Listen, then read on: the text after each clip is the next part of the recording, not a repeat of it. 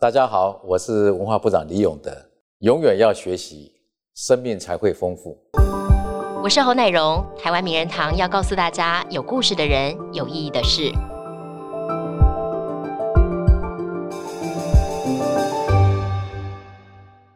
大家好，欢迎收看今天的台湾名人堂，我是侯乃荣。台湾名人堂要告诉大家：有故事的人，有意义的事。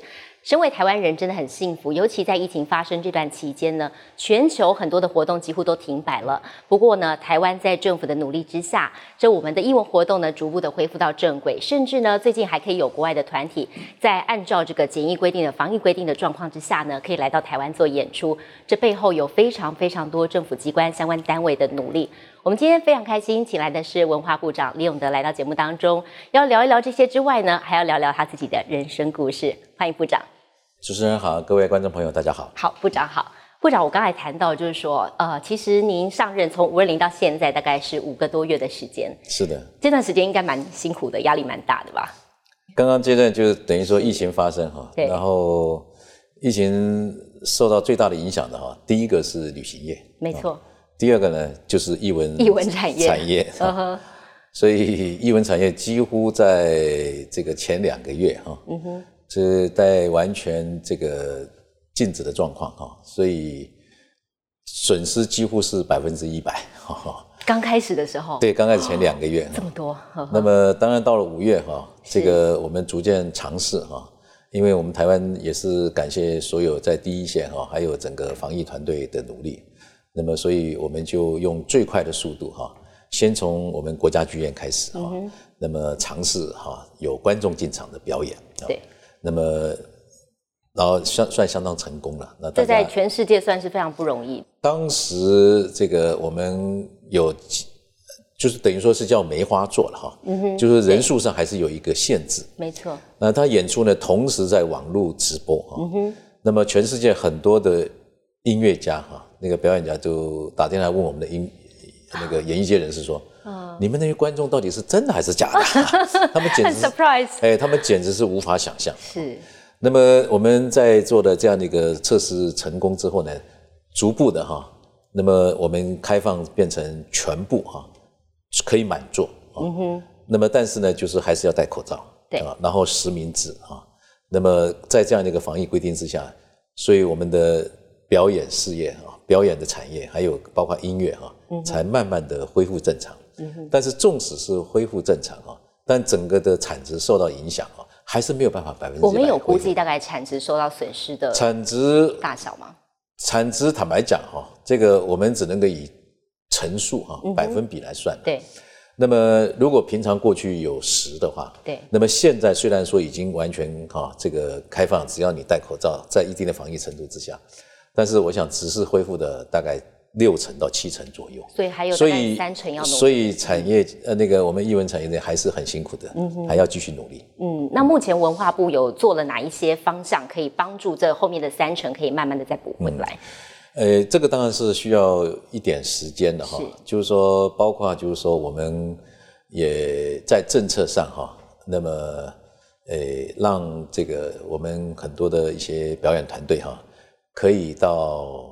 乡下哈学校哈可以去演出，这些平常呢都没有机会欣赏到这个比较专业的表演的啊这些地区，那么由政府哈来补助啊，那么让他们有机会到下去演，就慢慢的这个像这个也完没有办法弥补，但多少会有点帮助对，而且同时呢也借这个机会，在这么一个艰难的一个环境之下，对，我们也。推广叫做文化平权啊，没错，就让很多的精英的表演团队可以到我们偏远地区去演出啊，让偏远地区的小朋友啊、社区的居民啊，可以共同享受、分享这些。这也的确是一个很棒的表演哦，拉近一些城乡对对对，所以这个也是努力的方向之一的。嗯哼。那当然，你刚刚一开始也提到那个易放券哈，是，其实是也是在这个疫情后疫情时代，就就说这个在。就是恢复表演之后呢，也是一个很重要的，对我们艺文表演团队有帮助的。是我们现在易方券，我们总共发行了大概十五亿的金额哈。嗯哼。那么到刚刚来录影为止哈，是我特别去查了一下哈，使用的金额已经达到八亿啊，哦，六千多万。哎，OK。那么电子券的部分大概已经将近六成了啊。嗯哼那么电子券是用到十二月哈，对，十二月底。对。所以我这个要再一次提醒我们的所有的易方券的持有者哈，对，是用到这个电子的部分。是。呃，纸本的部分呢哈，可以到明年的二二八啊，啊，那个是可以比较久，因为我们比较慢发行嘛。嗯。所以提醒朋友注意使用期限。部长，你自己有抽到易方券吗？我有收到易方券，那你怎么使用它？我主要我还是在打赏这个这个街头艺人啊，哦，然后也去买书，哎，哦，你买了一点书，对对，嗯，这个易放券哈，我觉得其实很有意思。易放券，因为我们全部的发行都是在数位的环境之下，对，所以等于等于说也这也是做了一个台湾有史以来最大规模的译文消费行为的一个统计调查哈。当然在。维护各自的情况之下，我们会对整个我们台湾哈所有的这个译文消费行为哈，会有一些比较精确的认识。比如说到目前为止，嗯哼，我们收到易放券的哈这些这个这个朋友呢哈，使用最多的是出版，买书对买书哎，出版。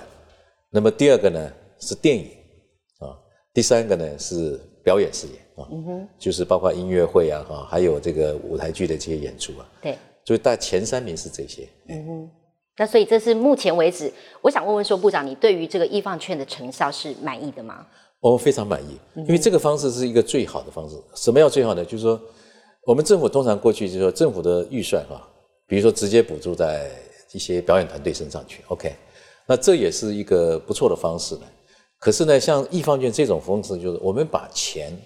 啊，把这个预算资源放在我们民众手上，由民众自己去决定，你要去看哪一出戏，你要去看哪一部电影，对，你要去买什么书，OK，啊，等于说这个是民众来共同参与的啊，一个对这个哈文化产业的共同的参与，嗯哼，不是只有政府在参与，对。啊，那最后获利的是谁？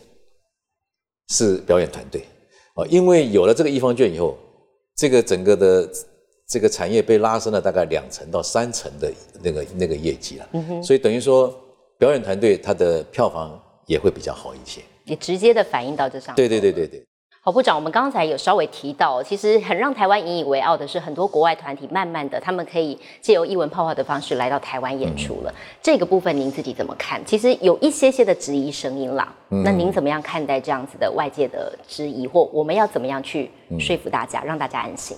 其实，在疫情发生之后，文化部很清楚你的责任在哪里哈。嗯哼，我们责任就是说要尽量维持我们的译文的产业能够尽量的接近正常状况。OK，那什么叫正常状况呢？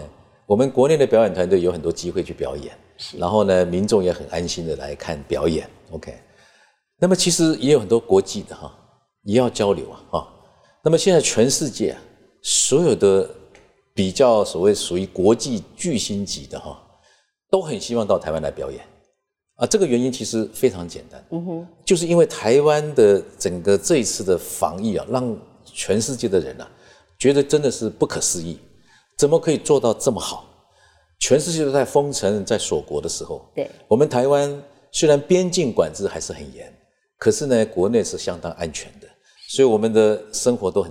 相当接近正常，是虽然不是完全哈，对，所以你只要戴着口罩，你只要实名制，你要看电影的可以看电影，你要去这个听音乐会的可以听音乐会啊，你要去餐厅吃饭，你可以去餐厅吃饭，吃宵夜也没有问题，去哪里都没问题，哎都没有问题哈，你要去哪里旅游也都没有问题，所以这个我想这是一个非常好的一个时机了哈，所以这个我们就想到就是说。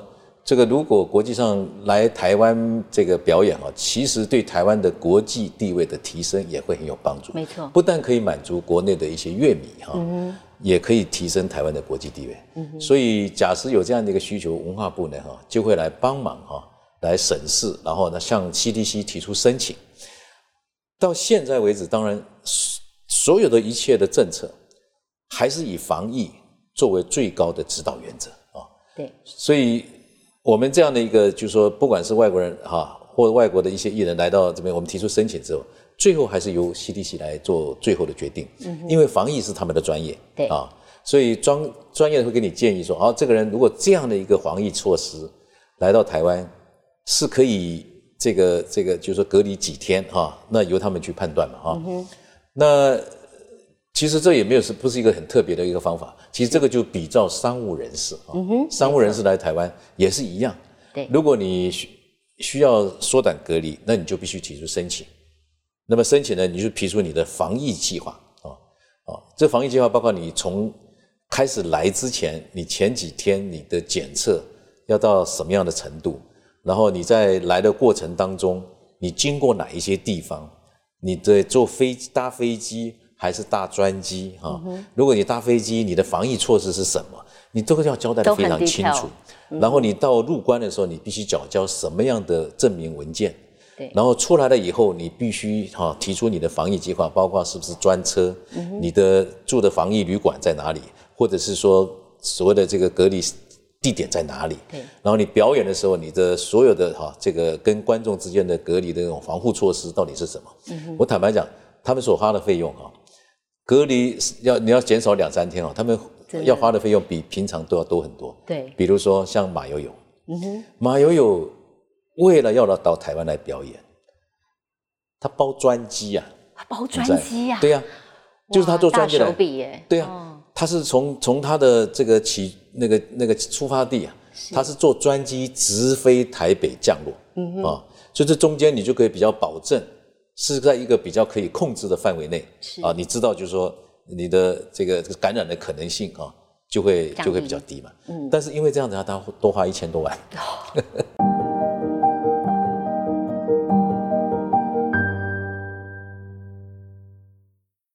那部长，我比较好奇，就是说目前我们这边有接触到知道要来台湾表演的团体，以哪一个类型居多？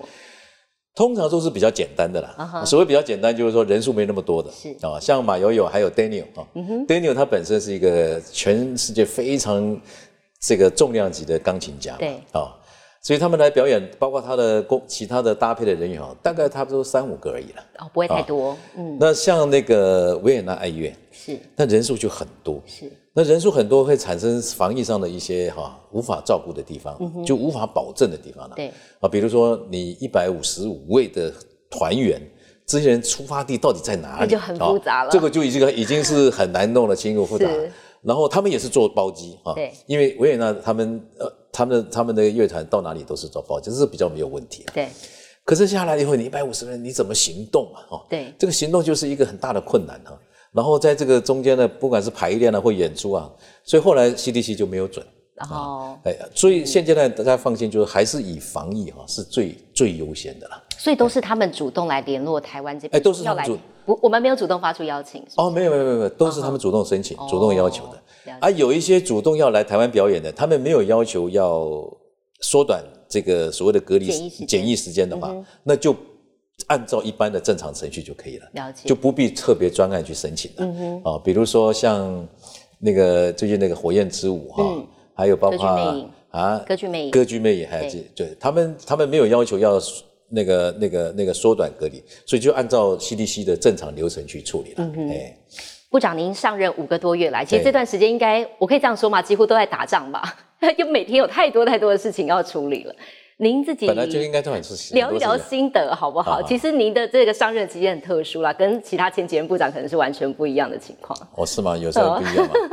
不，这个因为疫情的发生，你你你你很清楚有一些急迫性的事情必须要去赶快解决。嗯，所以我上任第一天晚上啊，我召集的会议就是纾困会议啊，因为纾困你必须要及时嘛。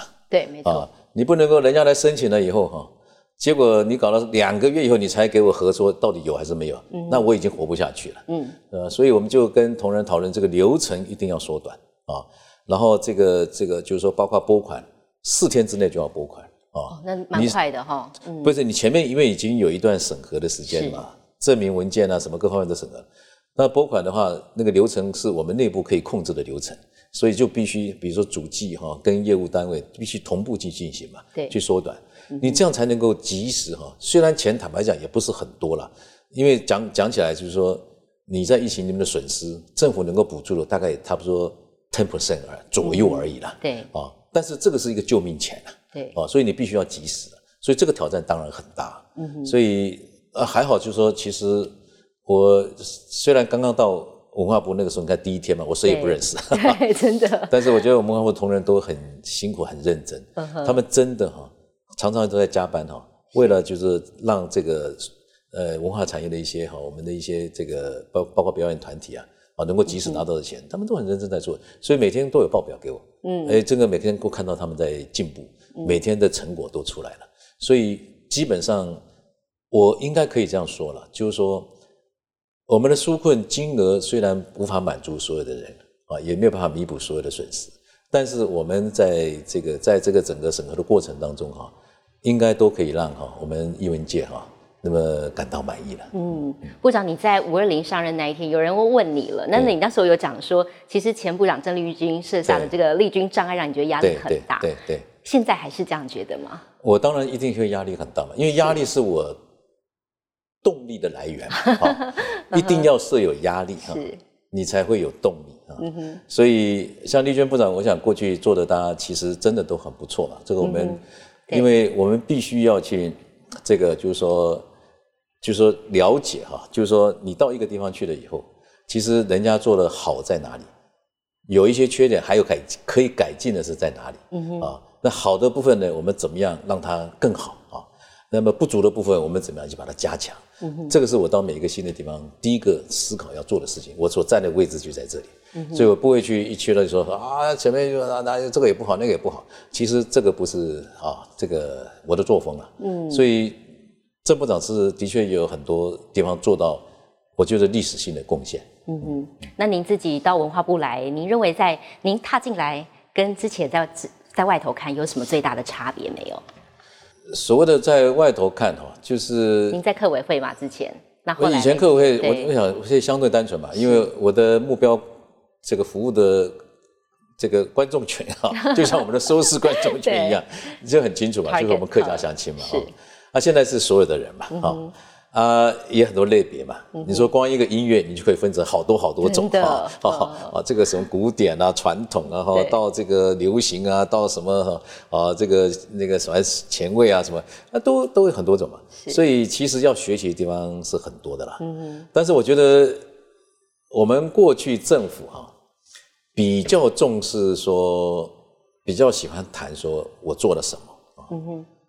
但我来了文化部，我觉得我会比较是想谈，就是说政府做了以后结果是什么？OK，所以我不是谈做了什么，我是谈做了这些以后结果是什么？看成效。OK，对，我觉得这个很重要，这个也是呃所谓台湾文化发展上很关键的一部分。嗯哼，那也是我未来非常关键重视的一部分。嗯，我就举例说嘛哈，我们这几年呢。我们的电影，其实政府的资源呢，给的越来越多，是，可是产值越来越少，产值包括就是说民间的投资，影片的产质量，票房啊，在哈在减少当中，啊，政府的不管是辅导金或者是哈这个甚至补助金或奖金的，越来越高，嗯哼，那这中间到底问题出在哪里？我们必须要去中间那个落差变大了。对，嗯，就一定要去找出它的原因出来。对，因为如果不是如果这样子下去的话，哈，其实你政府投再多的钱，你反而对这个电影产业没有起到一个太大的一个市场扩大的作用啊。对。那么，那其实纵使你政府做了很多，嗯哼，但是呢，其实你对最后到业界啊，或者说对台湾的文化，它其实。可能并不见得有很大的所谓的帮助，所以我想这中间是有一些关卡是要去还要继续努力去了解、去打通的，嗯，去解决了。嗯，部长，我们最近还有一个很夯的话题，有是有人提议说，是不是未来以前三金典礼我们都是在台北举行？对。那有人提出说，未来是不是有可能三金典礼有金马、金曲跟金钟，我们可以到外县市、到高雄，甚至到台中举办，有这个可能吗？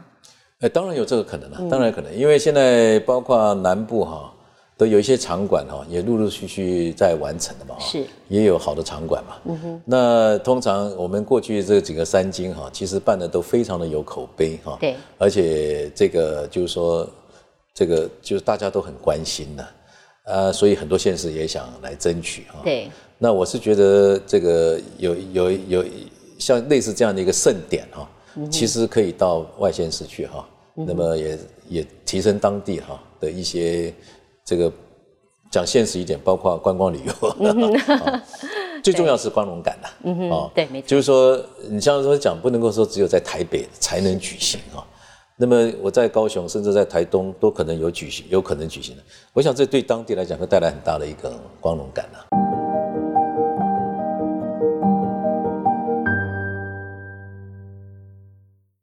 部长，我这边想要跟你请教一下，你现在担任文化部，其实跟文化有非常深的连接。嗯据说，据说你在最年轻的时候就自认为是个文青，是不是？嗯哼。小时候，你什么时候发现自己是对文学，或者是对呃，你后来涉及的政治是开始有兴趣的？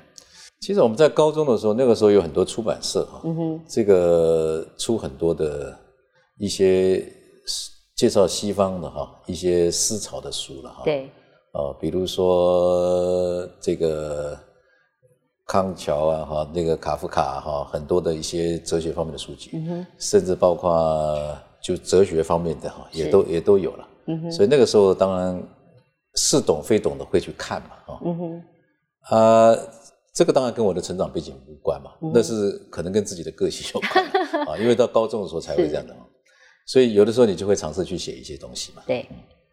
还、有在报纸上登出来嘛，对，哎，一种鼓励，一种激励，是不是？也不是一种激励，就是好玩嘛。那您后来其实呃，我看到资料就是说，你之前还担任过房地产的业务员，对不对？对。那后来又变成了报社的记者，中间这个经历的转折到底是什么？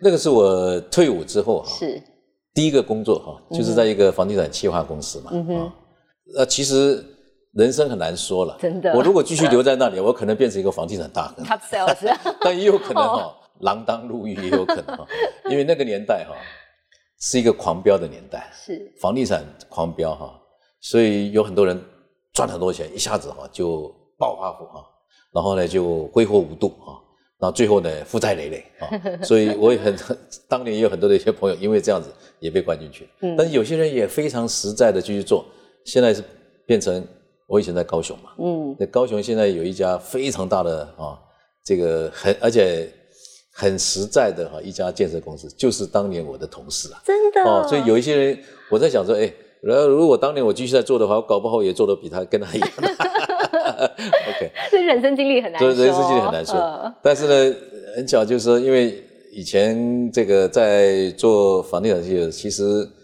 大概下午或晚上哈、那个时候也很流行叫做洗三温暖。对啊，很多 三温暖店在这个都市里面，是，所以我们常常就会洗三温暖，就碰到一个朋友嘛，嗯哼，啊，那有有碰到两个朋友，他们是也是新闻记者出身嘛，嗯，刚好那个时候《智利晚报《智利晚报》》啊，在南部呢说需要一个哈、这个文字记者，嗯哼，但是是特约的，哦，还不是正职，所谓特约叫做没有薪水，按论件计酬的，哦，OK，论件计酬。对，哎，我来听一听，而且我觉得哎嘿好，我们还可以试试看嗯啊。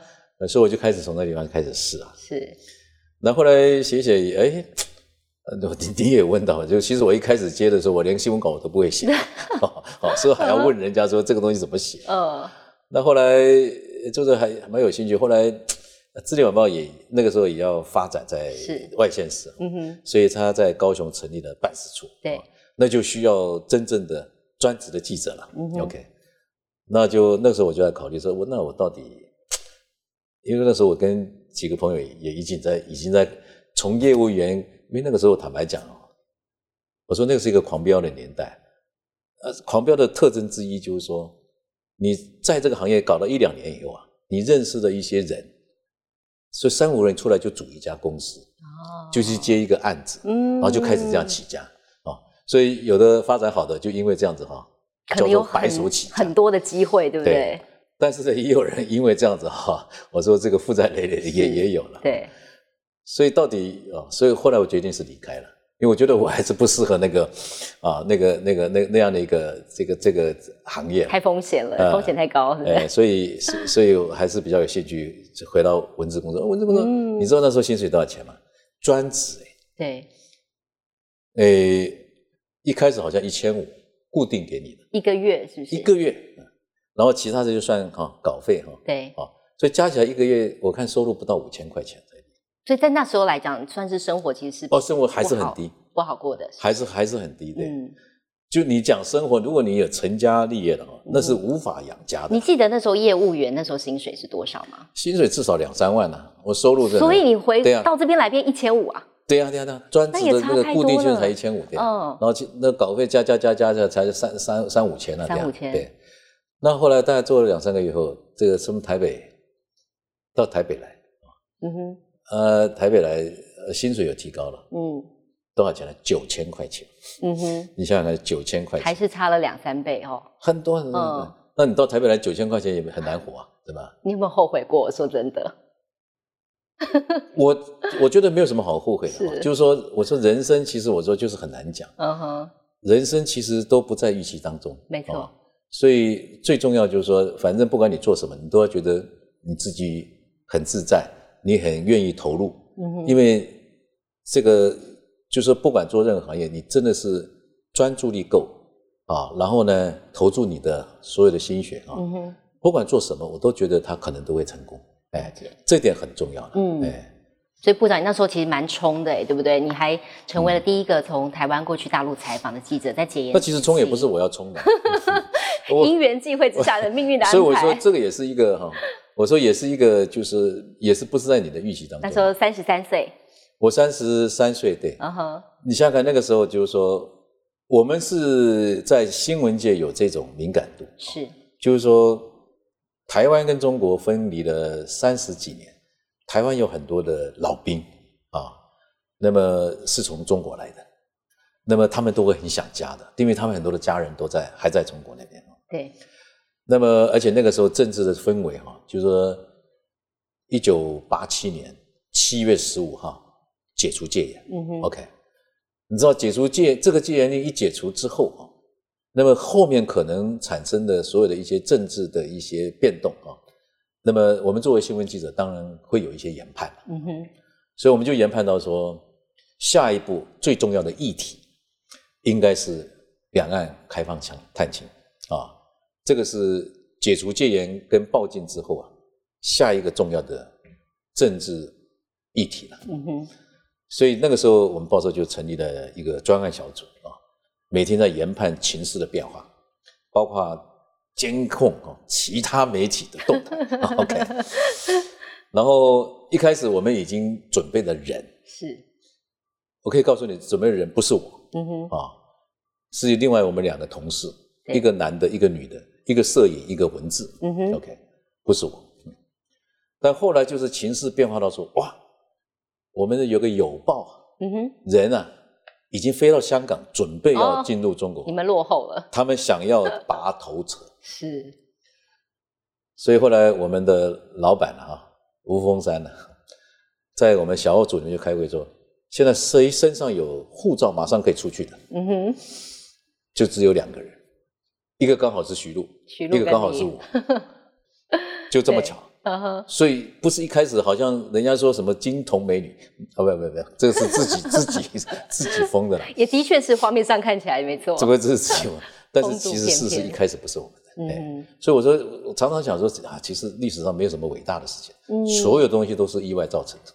但也要你 就是先前是准备好的，起码我觉得，就我新闻晚辈的这个角度去看，其实你们在现场蛮有 guts 的，就是即使小蒋总统都生气拍桌了，就是要把你们给抓回来，嗯你还在现场，还是要想办法去完成你该完成的采访。当然，我们决定要去的时候，我们都心里有准备了。是我坦白讲，我们事前有研究过所有的可能的后果，包括法律后果。哦，最差的状况下都想到了，是不是？对，嗯，就是说你你又你因为你要做一件事情的时候，你必须要去做做风险评估嘛。嗯，没错，你最大的风险能承担到什么程度嘛？对啊那么如果还在戒严令时期，坦白讲，我们也不敢。嗯哼，为什么不敢？因为他可以不经审判，你就可以把你抓起来；嗯，他可以不经审判，是，就可以把你的报纸给关了。嗯，那这个影响太大了，影响太多人了。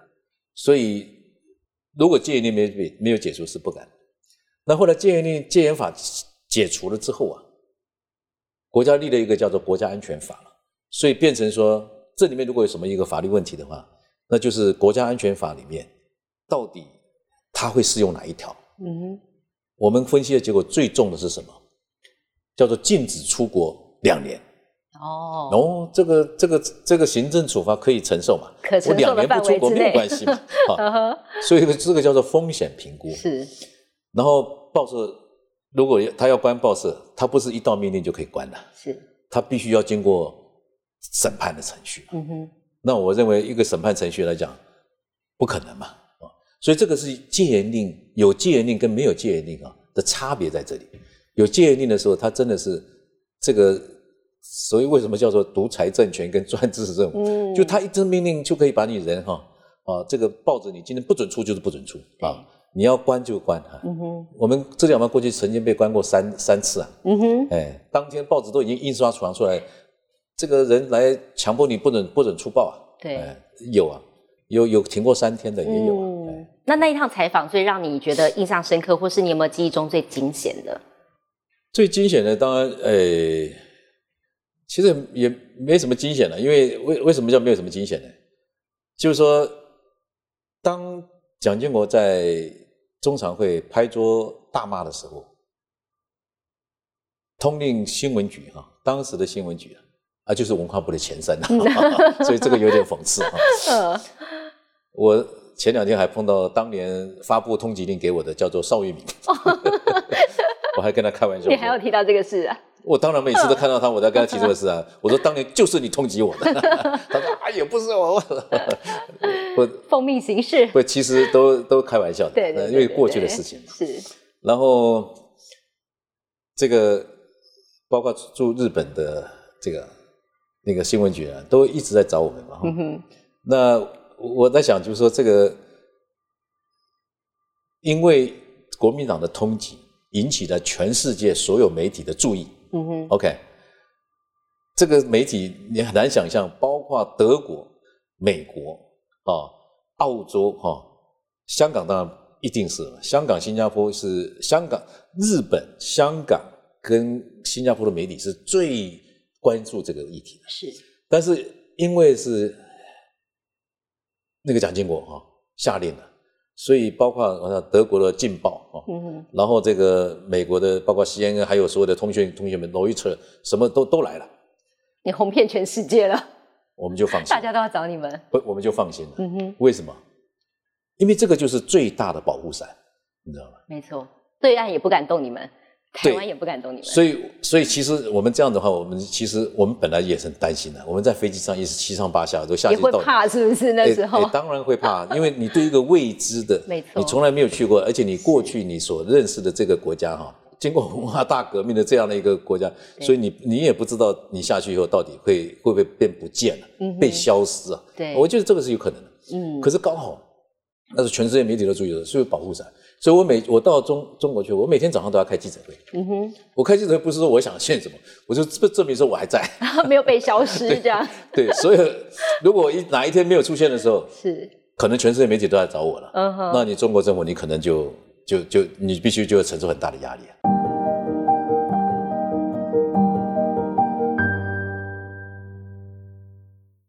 部长，你那时候其实，在记者的时候做的有声有色，也做出了一番成绩。但我比较好奇是，从记者一直到进入公部门，这又是一个很大的转折。你当初有过挣扎跟考虑吗？这个挣扎也都是，我说也都是一个历史的意外嘛。嗯，我我在公共电视哈，嗯，六年，OK。那我一直有一个信念，就是我认为电视是应该是年轻人的啊，这个媒体。嗯哼。做太久，其实是对这个媒体发展是不好的啊，所以我做了等于说六年之后呢，我在想着我应该要退了。我能做的，我该做的，我大概我已经差不多啊有在做了。嗯哼。那么让一些哈比较年轻人来，这个他们可能有更新的哈这个创意哈，因为电视是真的是需要随时都要有创新创意的哈。所以我正在思考这个事情的时候，二零零四年啊，所以那时候。罗文嘉，那个那个时候陈水扁总统刚好连任嘛，嗯哼，所以请罗文嘉去当客会主委嘛。啊，客委会那个罗文嘉也一直在找，哎，谁来当副主委？对，其实我跟罗文嘉当时也不是很熟，不熟，哎，他可能问一问一些朋友的，后来他就打一个电话给我，嗯，那个时候我正在思考我要离职的问题，呃，我也没有，我通常这样，我在这地方离职，我也不会想到下一步是干什么的，哈哈，先离职了再说，蛮冲动的，也可以说了，也可以这个，对，那后来，哎，我想想，哎，试试看也不错啊，机会出现了，而且。我其实重点不在于他是政府职务，重点是哎客家啊，因为我自己身为客家人啊，其实我自己对客家了解都很少的啦。哦，你不是从小在美农长大吗？那不就你以为在从小在美农长大你就对客家了解很多吗？不是，你错了，完全错了。因为我们现在大部分的人，包括客家人自己，对客家的了解都太少。哦，所以我觉得这个客这几年客客委会成立哈，慢慢的推广，不管是学术研究哈。这个那个文文史的一些工作调查哈，还有很多包括语言的推广哈。嗯哼，我觉得这个对，为什么就是说我常常讲说客家人，你一开始这个过去几十年，因为他在社会上受到很大的压抑，嗯哼，所以很多人都不大愿意哈承认他是客家人。嗯哼，因为如果你承认客家人，他可能会担心哈遭遇到一些压力啊。对，啊，所以通常都这样的，所以这个比较隐形呐。嗯哼。啊！但是你了解客家的历史越多了之后，你会觉得，哎，作为客家人啊，其实是一个蛮骄傲的一件事情啊。所以慢慢的认同自己是客家人的会越来越多。嗯，我过去最早的时候，这个我还没到客委会之前呢，人家也不知道我是客家人了。嗯，大部分人都不知道。对，啊，嗯，那只有自己的朋友和自己的故乡的人才知道。嗯，那为什么啊？因为就是。这个我平常也不会无缘无故说，哎，我是客家人啊，也不会去主动。对。但是现在很多人会，我走到路上，很多人说，哎，我说我也是客家人，那因为他改你哈，以客家人为荣。对，所以就是以自己的族群为荣了。对。其实我们讲多元文化哈，多元文化其实就是让每一个族群以自己的母语、自己的族群文化为荣啊，不管你是原住民啊，甚至包括新住民哈，还有不管霍罗尼呀、黑哈嘎尼啊，都一样。哦，就是以自己的族群文化啊为荣，你这样才能够共同去跟别的族群分享，彼此之间哈那个各族群的相处才会比较和谐了。嗯，因为有真正的了解嘛。对，所以这个是一个所谓的多元文化的本质，就是这个样子。嗯哼，这个一个历史的机缘让我到客委会一服务就八年。嗯 啊，所以我也觉得这个是在我人生里面很很很美好的一段时间。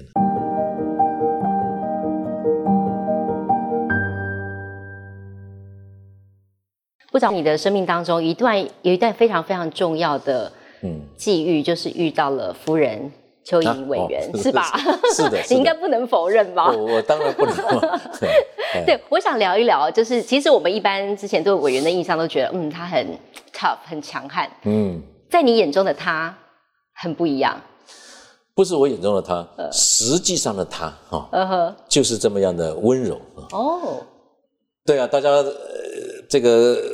这个在在我刚开始结婚的时候，甚至我讲讲一个插曲，就是说，结婚当天啊，我们到法院去登记，媒体记者有访问这个邱颖，问说：“哎，你今天结婚有什么感感想没有？”嗯，邱颖说：“我非常的感谢李永德，我觉得他非常勇敢，敢娶我，而且敢在。”四十岁以前娶的，嗯，那其实这个意思是什么呢？这个意思是说，其实邱莹过去给人家印象，她就是非常强，是。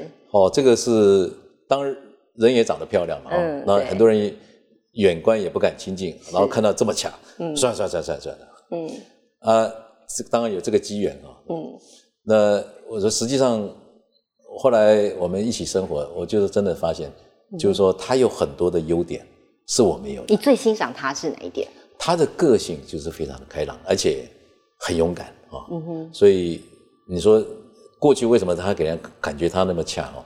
其实他的恰其实是你看看他的有个核心的东西，就是他对于那种正义感啊是非常的坚持的。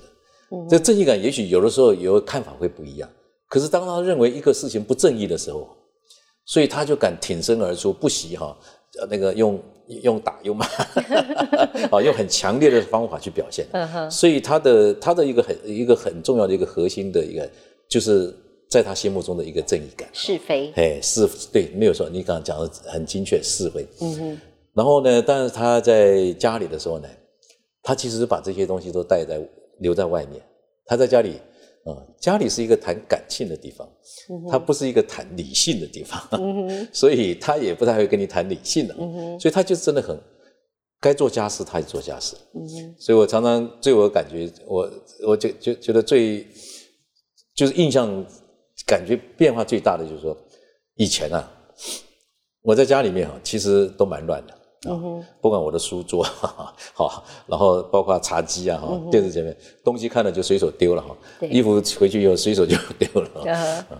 所以我家里都蛮还算蛮乱的。嗯但后来跟邱云不一样，邱燕她很爱整洁，很爱干净。嗯哼。所以她一回到家哈，她就是看到哪些东西，比如说桌子上啊。你随便有一个东西，你不能够摆的，摆了他就马上给你收走，嗯，就所有的放好，然后呢，给你擦得干干净净啊。你看到水槽里面有碗，他一定先去把它洗，洗完后再念说：“你吃完东西也不洗。”这样，通常一般人的经验是这样子，呃，先骂说：“你刚吃完东西是为什么不洗啊？”啊，先骂了以后再去洗，或者是说：“你赶快去洗啊，就叫你去洗。”对，他不是。他是先把这个啊自己做完，但我觉得夫妻就是这样，就是互相扶持啦。我觉得在他生病那段时间，其实你也给他很大很大的力量。他其实，在很多之前报道都讲过。对，我想聊聊那段时间，你觉得你自己怎么陪伴他，是给他这个最大的支持力量？做了哪些事记得吗？生病当然这一直一直要给他信心，一直给他力量。是，因为我想任何生病的人啊，他都很脆弱的。嗯哼，因为他一直在想说，为什么是我？嗯哼。我怎么会这个这个碰到这个东西？对，其实每一个人一开始的反应都是这个样子，所以在这个时候你必须要给他信心，给他哈啊，所谓信心就是说，其实这个是啊很正常的，嗯，那么也没有什么好可怕的啊，那么一定会好的，那只要怎么样怎么样就会好啊。所以，怎么样去给他信心、给他安慰是非常重要。但你那时候心里没有害怕过吗？你们那时候才结婚八个多月，害怕当然一定是会有的嘛。可是你害怕没有用啊，啊，嗯害怕没有用啊，所以你必须要勇敢的去做决定啊。嗯啊，比如说，因为那个时候刚好又是选举，他第一次到我们高雄那个选区，第一次选举是在投票前的一个月啊，所以等于说已经选举到最后一个月啊，那么医生。诊断出来啊，你已经有十四公分的肿瘤了。那那个时候你到底要做什么决定？像邱莹他就想说，如果医生呢，说可不可以等到投票完哈再来开刀？对，OK。那他的目的就是说，哎，我是不是可以再撑到那个时候？因为那个时候才有时间去开刀。嗯，这个时候我每天要去拜票，我哪里有时间？而且。开完刀以后，我可能都不能出去了啊，都必须住在病房里面。心里想的还是公务哦。是啊，是啊，所以说，所以真的那个时候挣扎的压力就很大。嗯。可是，所以这个时候我必须就必须要给他一个非常明确、非常稳定、坚定的啊，因为我说不可以，要马上开刀啊。所以我就跟医生去做讨论，包括他所关心的事情，其实我都已经把它融了、融融融入在里面了。嗯。哦，包括就是说，你你如果现在开刀。你可能住院住一个礼拜，这医生哈，他说最坏的情况大概就是，也许十天啊，他说一七天到十天嘛，嗯哼啊出院之后，因为伤口很大，那到底能不能行动啊？医生还是我是最坏状况就是什么东西是绝对不可以的。什么东西在什么条件这样是可以的啊？这些东西都要问得很清楚，哎，问得清楚。嗯，所以后来算算，其实在最后一个礼拜是可以出来的。嗯哼，OK。所以我算算这个这个风险其实是值得去承担。我刚刚讲的风险评估哈，就是要做这些模拟嘛，对，做这些推论嘛。嗯哼，那这个风险是其实是可以的，而且讲退一万步讲了，你。如果当选，但是如果身体弄坏了，嗯，那个也也也也也是划不来，嗯，所以没有什么事情比健康更重要，嗯，这是我一直后来体悟的一件事情，所以后来我跟我们同仁也这样，工作很重要，但是健康更重要，工作有的时候可以放到明天，嗯哼，但是身体一定要顾好啊，这个是一个很重要的一个一个关键点。我们今天真的非常谢谢部长来到我们节目当中，经历了人生的大风大浪，其实往往生命有更多更多的对体会。那我们这边呢，也祝福部长，谢谢部长今天来到节目当中。如果你喜欢我们今天的节目内容呢，也可以锁定 Podcast，同样可以收听得到。感谢您的收看《台湾名人堂》，我们下次再会。啊，谢谢，谢谢谢谢部长好。嗨，我是奶荣，谢谢你今天陪我们一起听故事。台湾名人堂每周日晚间十点在台视新闻台播出，也会在 Podcast 上线。每周我们都会带给你有故事的人，有意义的事。